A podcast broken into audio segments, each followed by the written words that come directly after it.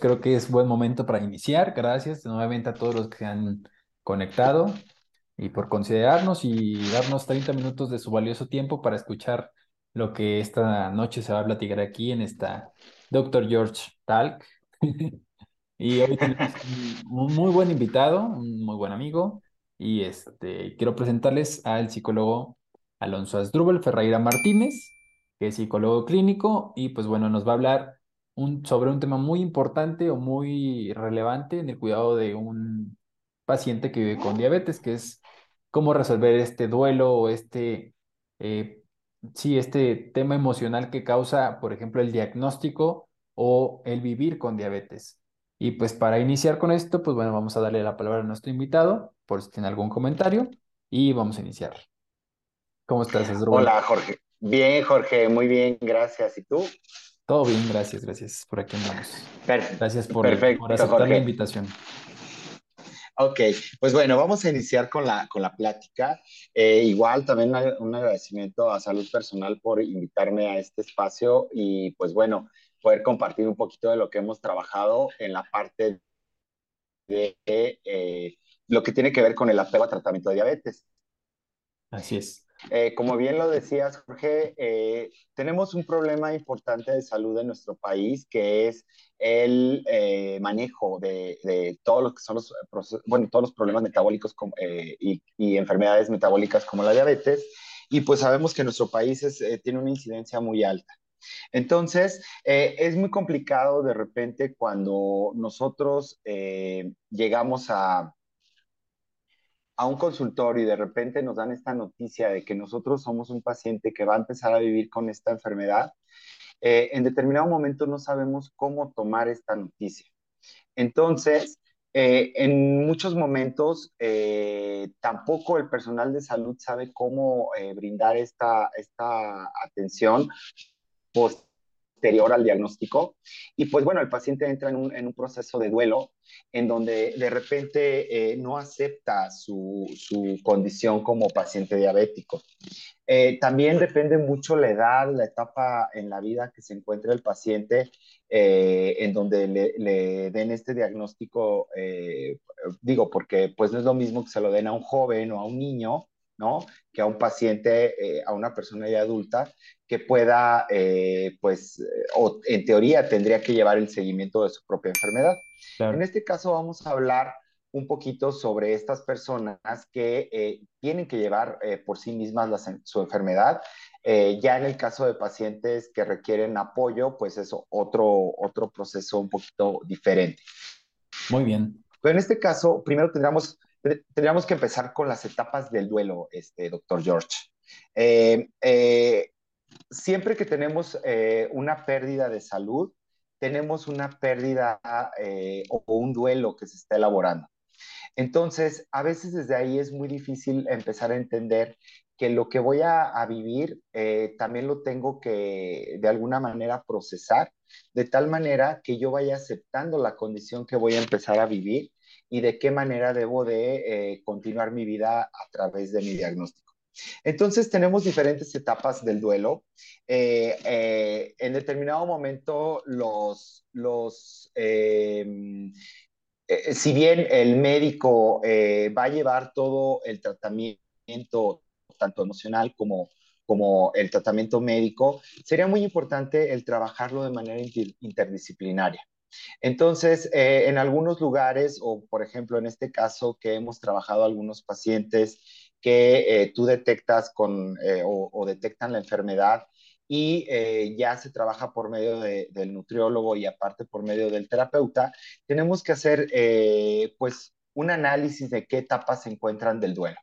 Entonces, la primera etapa, pues, como bien lo sabemos, es la negación. Nosotros no vamos a creer que estamos en este proceso y en determinado momento es cuando nos cuesta más trabajo entender la enfermedad. Creemos que mágicamente se nos va a quitar con remedios de, eh, naturales, eh, que nos, un milagro nos va a llevar. ¿no?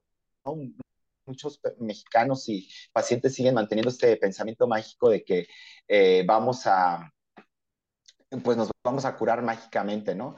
Y no, no, no funciona así, no funcionan así las cosas. Eh, entonces, aquí en esta etapa es un, proceso eh, que dura bastante tiempo, a veces llega a ser hasta de seis meses o más, y en este momento es cuando la persona eh, a veces se apega a las indicaciones que le da el médico, a veces toma el tratamiento, a veces se pone la insulina o dependiendo del tipo de tratamiento que ya quiera llevar. Y a veces hay gente que tarda mucho tiempo en asimilar esta parte y vive en esta, en esta etapa de la negación. Sí, con eso Así que es, comentas, la verdad es que creo que a veces va más allá de, de seis meses. A mí me ha tocado escuchar pacientes decir que pues con 5, 6, 7 años o 10 años de diagnóstico siguen creyendo que no, que se equivocó el médico al momento que le dio el diagnóstico o que los laboratorios fueron incorrectos. Y esto habla también mucho de la creencia de salud que se tiene, como bien comentabas, ¿no? De que la, la idiosincrasia mexicana tiene sus propias creencias sobre el cómo se tiene que mejorar la salud, ¿no? Y no, no digo nada así más la mexicana, puede ser de en toda Latinoamérica, pero bueno, creo que esas barreras a veces también dificultan un poco el manejo, tanto médico como terapéutico y como de nutrición para un paciente que vive con diabetes. Pero bueno, continuando con las etapas de, de duelo, creo, decía, en esa etapa también es cuando en determinado momento el paciente empieza a hacer promesas o se dice sí, o igual hasta promesas eh, con Dios, ¿no? Con, eh, de acuerdo a lo que él mismo crea, claro, eh, de, de, si me curo, este, pues voy a, me, va, me, voy a actuar de tal manera o voy a pegarme a comer mejor, a hacer más ejercicio. Pero pues es difícil, ¿no? De repente el paciente no entiende que no basta con esa parte de, de de negociar, ¿no? de que sea, exacto, que quede, que quede como en una promesa, sino debe de empezar a actuar. Entonces, después viene una, una etapa donde hay mucha, mucho enojo, mucha ira, y, y de, después eh, que ahí vienen unos momentos de rabia, aparte de negarlo, de repente hay mucho enojo hacia sí mismo, eh, por qué me descuidé o por qué me pasó esto, eh, cuestionamientos hacia sí mismo. Después viene una parte de negociación, que aquí en este momento es cuando el paciente empieza a entender el problema desde otro punto. Y aquí es donde me gustaría empezar a trabajar la parte eh, de, o me gustaría que, que empezáramos a hablar sobre qué información tiene el paciente sobre su diagnóstico de diabetes. A mí me ha pasado o he tenido oportunidad de trabajar con eh, algunos pacientes que solamente les dicen, ¿sabes qué? Eh, tienes diabetes y ya, ¿no? y toma de tus entrada, medicinas pues, y exacto, exacto. Y no sabe puedas. exactamente, y no sabe ni qué tipo de diabetes tiene, si es tipo uno tipo 2 o en casos, pues, a veces de gente muy joven, si es una, una diabetes, pues, más enfocada a su edad, ¿no? O, o una diabetes juvenil, eh, y no saben. Entonces, desde aquí, también para empezar a tener un apego correcto al tratamiento, necesitamos saber cuáles son las características de la enfermedad. Eso de alguna manera nosotros como terapeutas pues no nos corresponde, ¿no? Sino va más hacia la parte médica. Independientemente de esto, no quiere decir que nosotros no tengamos ese conocimiento para, para poder informarle al paciente hacerle ver eh, qué tipo de diabetes tiene, ¿no? O sea, nosotros también buscamos esa forma de estar informados para poder comunicarle al paciente y de ahí, desde ahí viene otra barrera que es importante que debemos de empezar a trabajar, que es el quitar los miedos, el empezar a desmitificar la enfermedad.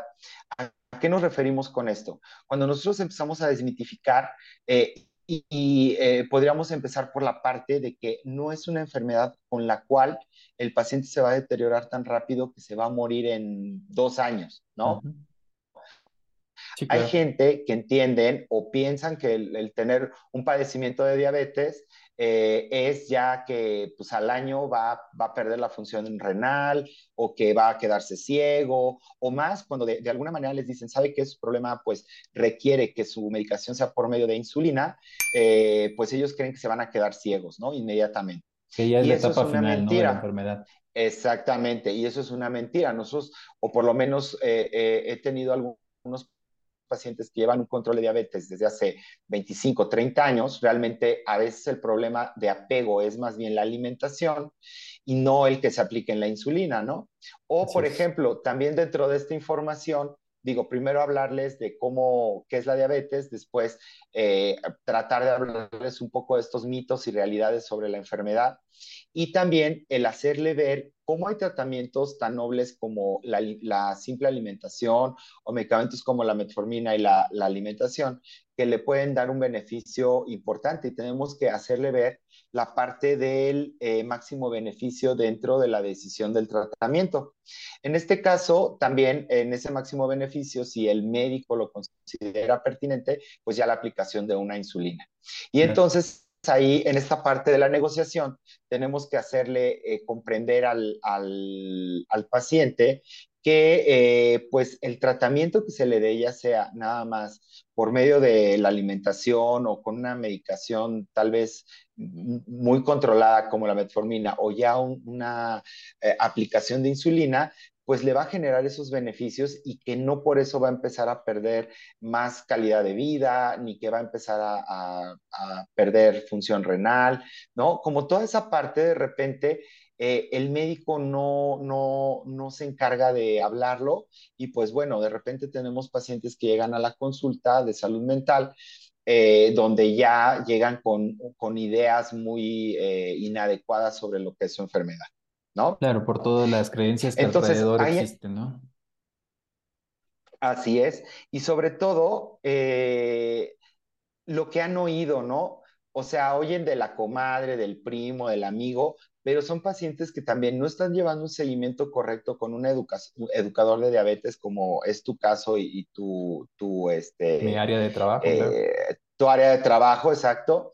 Y eh, también en determinado momento pues eh, esas personas hablan desde su propia experiencia o que si les sirvió un té o que se están componiendo con tal o cual cosa y bueno, no se dan cuenta que están eh, pues dañando más su organismo al no llevar un tratamiento correcto, ¿no?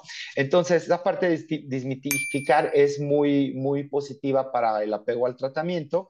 Y otra cosa que es importantísima, pues es el, llevar a, cabo la, eh, pues el, manejar una dieta correcta, te hablaba de, que para el apego al tratamiento también es importante el trabajo interdisciplinario.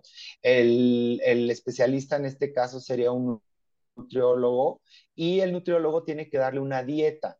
En el caso de, nosotros como terapeutas, nuestra función es que las conductas alimenticias sean las correctas, que el paciente aprenda a comer ya la dieta que le brindó el, nutriólogo. Nosotros no nos vamos a meter con esa parte porque hay que recordar que las dietas las eh, generan de acuerdo a las características de cada paciente.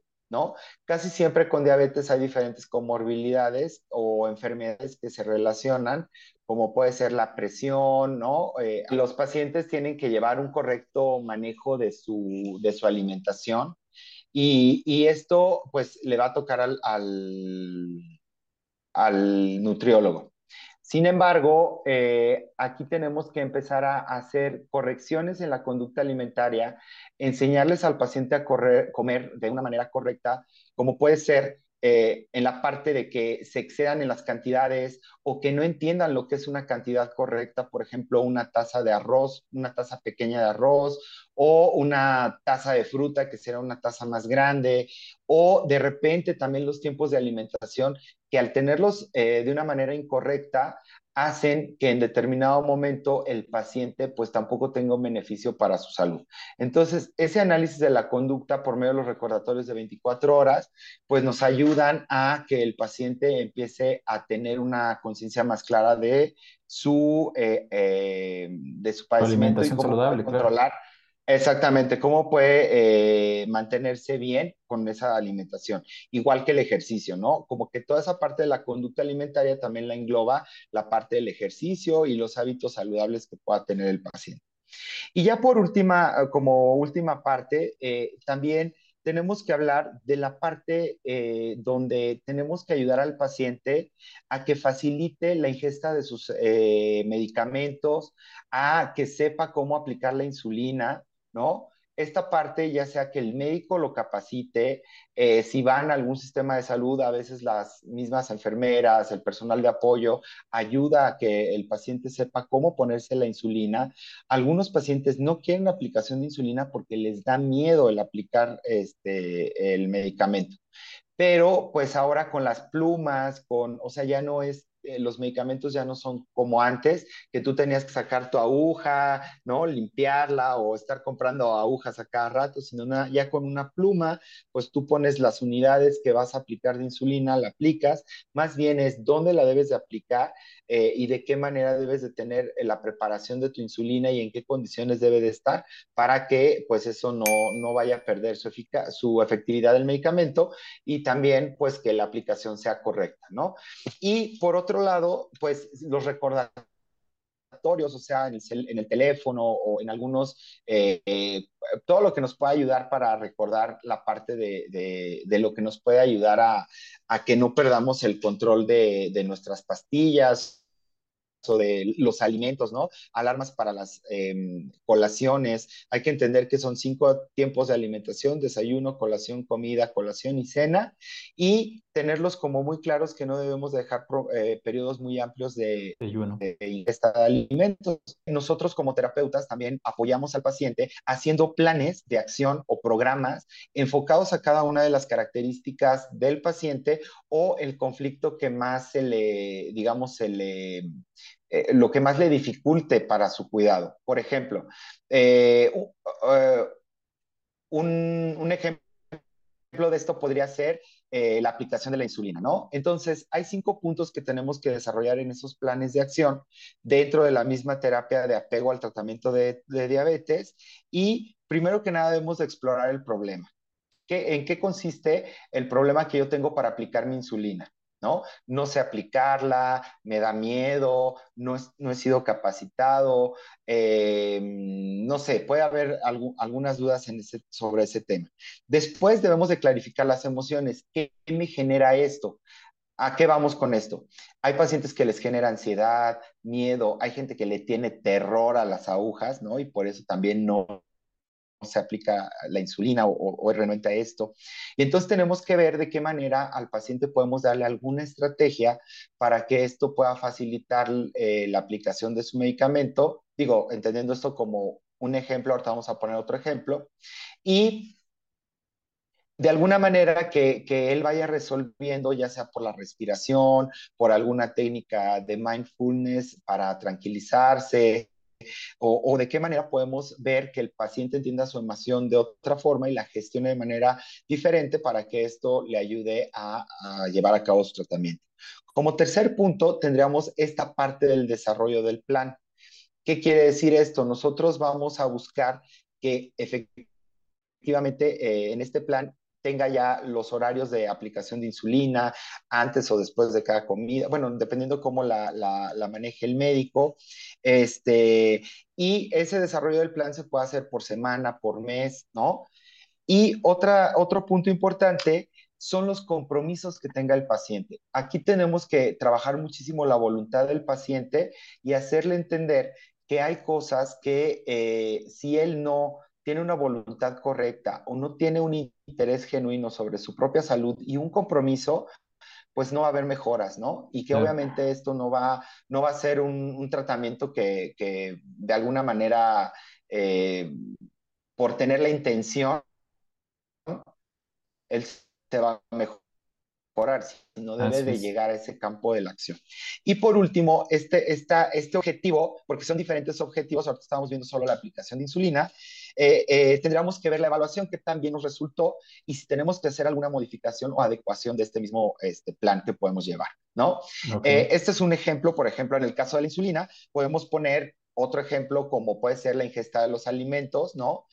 ¿Qué problema tiene para poder elegir los alimentos que, debe de comer, si es por medio del dinero que no puede comer tantas frutas, vegetales o, pollo, pescado, ¿no? Los alimentos que son más sanos para esta persona, o se le dificulta hacer las comidas por su trabajo, o en determinado momento él no prepara la comida, ¿no? La preparan en su casa y de repente tenemos muchos pacientes que viven esto de que tienen que comer lo que tienen en su casa, ¿no? Y es Claro, difícil como hacer una comida especial. Y otra vez cumple todos esos puntos desde que empezamos con explorar el problema, luego qué siente al no poder comer o si esto le genera ansiedad y de repente come de más. Entonces tenemos que empezar a hacer objetivos para que esta persona pueda modificar su conducta alimentaria y no comer por ansiedad o por alguna situación este, eh, pues que le generen estas emociones. Igual hacer un plan y los compromisos que debe tener sobre esta parte y hacer una, hacer una eh, evaluación al final. Ya por último, digo, si nosotros englobamos todo esto, eh, nos podría ayudar a que el paciente asimile más rápido su, su, problema. Sí es muy importante que en las áreas donde se cuenta con salud mental o en este trabajo colegiado entre médico, nutriólogo y, terapeuta, podamos, eh, pues ahora sí, canalizar al lugar correcto para que el paciente vaya avanzando de una manera más, más adecuada y más rápida. Y ya por último, este, doctor George, también me gustaría eh, eh, aportar o, o, o, no sé, bueno, aquí dentro de lo que tú con la experiencia que tienes como médico, sí, pues también hacer un calendario de diabetes o de atenciones de diabetes. Las atenciones que, no sé, desde empezar con un chequeo diario de la, de la insulina, este, el revisar tus pies, eh, ¿no? La sensibilidad, ese tipo de cosas diario, hasta actividades que se tengan que hacer cada dos semanas o una vez al mes o cada seis meses y tener muy claro en recordatorios o en calendarios o en agenda todas esas acciones que se deben de llevar, porque también el no llevar un, un control, un seguimiento correcto, pues hace que nosotros nos, no tengamos una idea clara de cómo vamos sobre el conflicto o la enfermedad, padecimiento que estamos viviendo. Entonces, a grandes rasgos, esto es lo que, que eh, abarca un apego de tratamiento en diabetes. No sé si tú tengas alguna pregunta o las personas que nos están viendo tengan alguna eh, pregunta sobre esta, Sí, esta alternativa. Ya, ya hay una pregunta, pero a mí me gustaría agregar algo muy importante, que por ejemplo nosotros los educadores en diabetes eh, ponemos mucha atención. Al evaluar la etapa de duelo en la que se encuentra el paciente, también evaluamos la etapa de motivación en la que se encuentra. Esto hace referencia a qué tanto está dispuesto a cambiar de, de etapa a etapa. Entonces, para cada una de las etapas hay una etapa también de motivación y son las siguientes. Por ejemplo, hay una etapa de precontemplación, una etapa de contemplación, una etapa de preparación y una etapa de acción y mantenimiento. Entonces, estas etapas obviamente tienen relación con lo que tú comentabas de las etapas del duelo y cada una va teniendo sus diferentes procesos de acción. Y por ejemplo, llegar, el objetivo final de cualquier paciente que vive con diabetes debe ser llegar al mantenimiento y a la acción, porque son dos etapas en las que se está haciendo constantemente todas estas conductas que nos estabas comentando, por ejemplo, lo de la calendarización, lo de las alarmas, lo de saber ordenar sus medicamentos, saber guardarlos, conservarlos, este, revisar sus pies, tener un calendario de chequeos médicos, tener un calendario de cuándo se va a hacer sus laboratorios. Todo esto lo lleva al paciente a accionar. Entonces, el objetivo al final de cuentas de este manejo multidisciplinario siempre tiene que ser buscar esto, que el paciente llegue a la acción, a la acción de su propio cuidado o de su autocuidado, porque no podemos seguir dejando la responsabilidad del cuidado a una sola persona ajena al paciente, en este caso a los médicos, al terapeuta, al nutriólogo o al O Espíritu a la, a la Santo familia, o a ¿no? la A veces familia hasta la exactamente. familia también. Entonces, al final de cuentas, el paciente tiene que hacer Claro, su, su claro, conciencia y decir, pues bueno, yo soy el paciente que está viviendo con esta enfermedad, pues yo me tengo que hacer cargo de, de, de mi padecimiento de- con los mejores recursos. Y esto es lo que aportamos los educadores en diabetes, junto con obviamente todo el equipo multidisciplinario que debe de intervenir.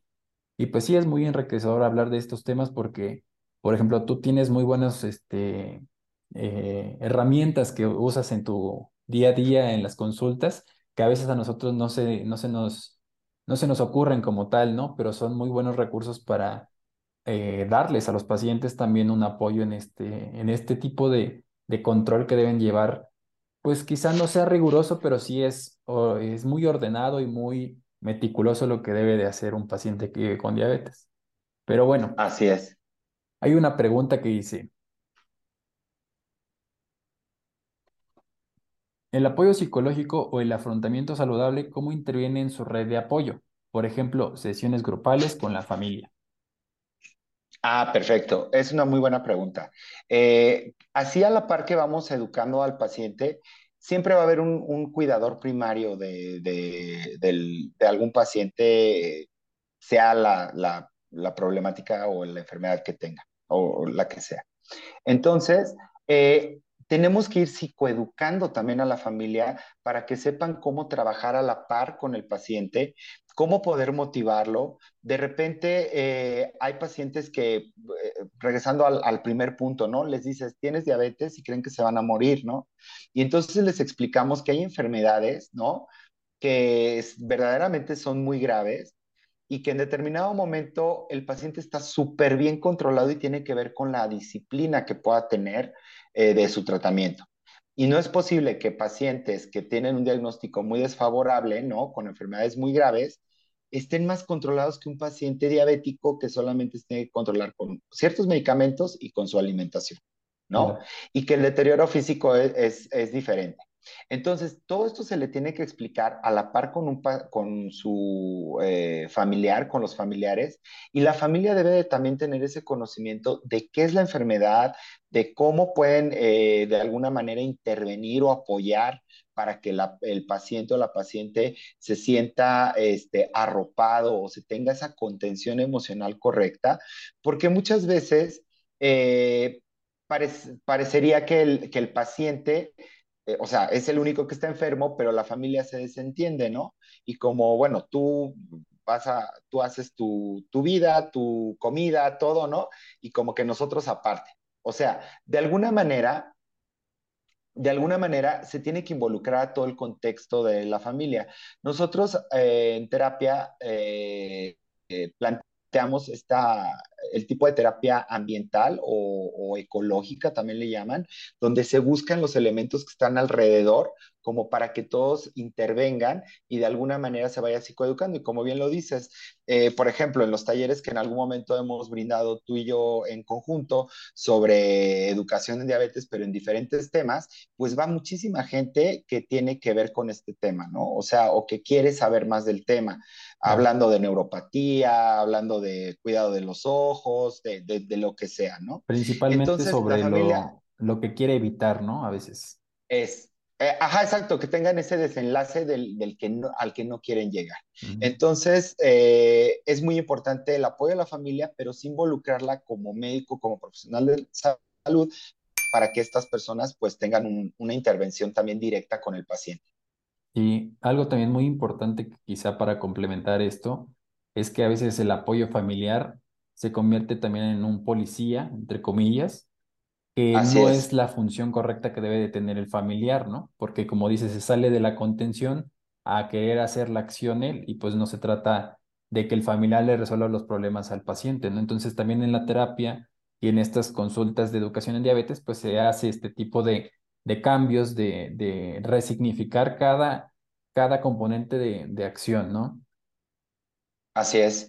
Claro, sí, sí, tienes toda la razón. También de repente el, el familiar o, la persona que cuida al paciente se vuelve tan incisiva dentro de la, a- del padecimiento, ¿no? Que acaba también fastidiando un poco al paciente y, y de ahí viene que no se apegue al tratamiento de una manera correcta.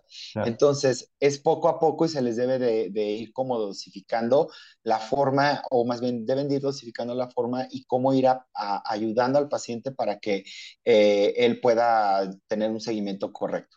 Así es. Perfecto. Hay otra pregunta que dice, desde su Sí. experiencia, ¿qué estrategias nos recomienda, nos recomienda utilizar, perdón, cuando están en la etapa de negación? Ok, eh, a veces a mí me funciona pues esa parte de, del choque, ¿no?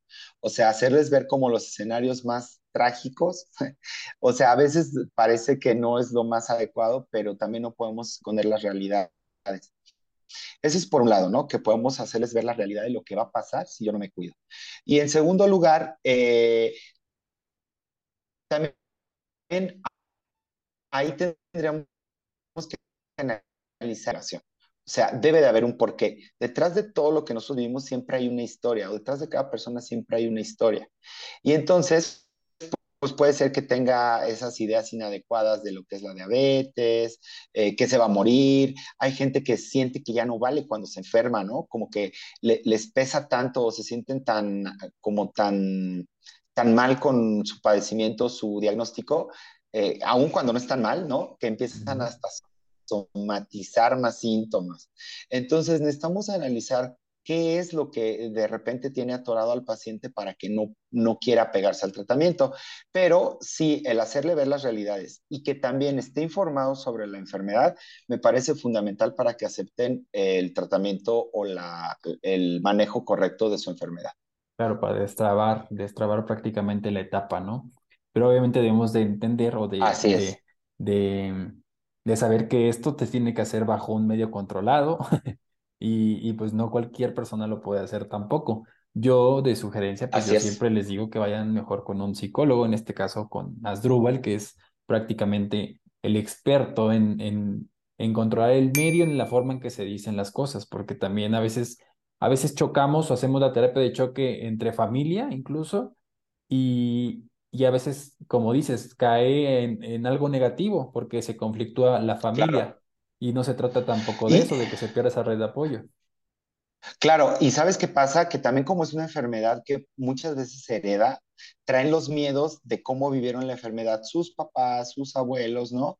Y entonces creen que les va a pasar lo mismo, pero son personas que muy probablemente no llevaron un manejo correcto de su, de su tratamiento y pues por eso tuvieron un, un desenlace muy, muy este, inadecuado, trágico. así. Entonces, a- ahorita con los medicamentos tan modernos, las plumas de insulina, ¿no? O sea, tantas cosas tan buenas y medicamentos que se han actualizado. La verdad que quien no está controlado diabetes, o sea, es porque realmente eh, está haciendo algo eh, en donde él mismo se está poniendo el pie, ¿no? Claro, Es muy importante acercarse a los especialistas en estos temas, pues para que los pacientes este, tengan un control correcto. así es. Muy bien. Sí, eso es muy cierto lo que dices. Actualmente la tecnología en diabetes está al alcance de la mano de todos. Desafortunadamente sí, en algunos casos es muy caro o no es tan económico, pero también hay forma de encontrar esos medios. Hay otra pregunta por acá que dice, ok. hay personas que al tener un diagnóstico comienzan a recibir atención que a lo mejor antes no tenían de familiares, por ejemplo. Por eso se resisten a cuidarse, por eso, porque eso los conlleva a perder esa atención o esos beneficios de estar enfermo. Mm, Bueno, no era pregunta como Ah, era ya, como un Ah, comentario. ok. Pero creo que lo entiendo de la siguiente forma. De, de repente empezamos a conmiserar al paciente, ¿no? Pobrecito, es que, ¿no? Este, está enfermo y le va a pasar como a su mamá o como a su abuelita, que este, se puso bien mal, ¿no? Y nosotros le quitamos ese poder a la persona. Ya lo estamos desahuciando. Creo que va por ese lado, no sé si, si es la Sí, intención. Y de sí. repente eh, se vuelve el centro también de atención pero también lo protegemos tanto, ¿no? O sea, nos vamos al extremo. Por un lado, lo desprotegemos y por el otro lado, lo protegemos tanto que no lo hacemos eh, resiliente o lo empoderamos. Hay un término bien importante que es el empoderamiento, que es la capacidad de tomar decisiones diarias y adecuadas eh, basadas en la información. Ojo, basadas en la información. Muchas veces, y este término está ahorita muy de moda, pues por las cuestiones de, de, de, todo lo que están viviendo las mujeres, ¿no? Del empoderamiento, pero realmente no entendemos que es basado en información, información real, información científica. Y Claro. entonces de ahí tenemos que ir viendo esa parte de cómo vincular al paciente pues con la realidad, ¿no? Ni protegerlo tanto, ni dejarlo tampoco a la deriva. Sí, justo lo que dices. Ese es también un punto muy importante que, por ejemplo, en la educación en diabetes se busca, ¿no? Ese empoderamiento del, de la persona que vive con diabetes para que sepa qué hacer, sepa cómo cuidar su enfermedad y sepa también qué hacer en caso de, por ejemplo, complicaciones agudas o crónicas. Y obviamente su medio, su entorno tiene que estar capacitado en esto. Pero bueno, muchas gracias. Asdrúbal, ya se nos está acabando el tiempo, nos quedan dos minutos. Se nos fue Ah, muchas gracias por la rápido. invitación. Creo que se nos fue muy Gracias, doctor, rápido. por, gracias por la invitación aquí a tu este, canal de YouTube de salud personal. Sí. Y pues sigan al doctor George. que Sí, tiene sí, muy, muy buenos temas cada semana y sobre todo la información que va brindando a sus pacientes, pues es una eh, información muy actualizada. Así es, justo eso les iba a comentar. Este, en el chat les dejé la tarjeta de nuestro invitado para, por si lo quieren contactar y pues bueno, tener también su contacto en caso de que pues alguno de los interesados o alguno de los presentes esté interesado en pues en acudir a la consulta contigo. También les dejo el link directo al chat que tenemos o al grupo que tenemos de WhatsApp de salud personal, donde todos los días les comparto información sobre la diabetes y sobre todo lo que hay alrededor de la diabetes para que, como dice Asdrúbal, tenemos que llevar a ese, a ese punto de empoderamiento bajo la información que está científicamente comprobada. Entonces, es un buen medio para también informarse y creo que pues lo hacemos responsablemente. Y pues bueno, para terminar, gracias de verdad a todos los que se conectaron. Gracias, eh, Asdrúbal, por, por la sesión que nos acabas de dar. Y pues bueno, eh, esta sesión va a quedar grabada, la vamos a subir a YouTube para que esté al alcance y disponible para todos. Gracias de verdad. Gracias, buenas noches. Buenas noches a todos. Gracias, bye. Bye.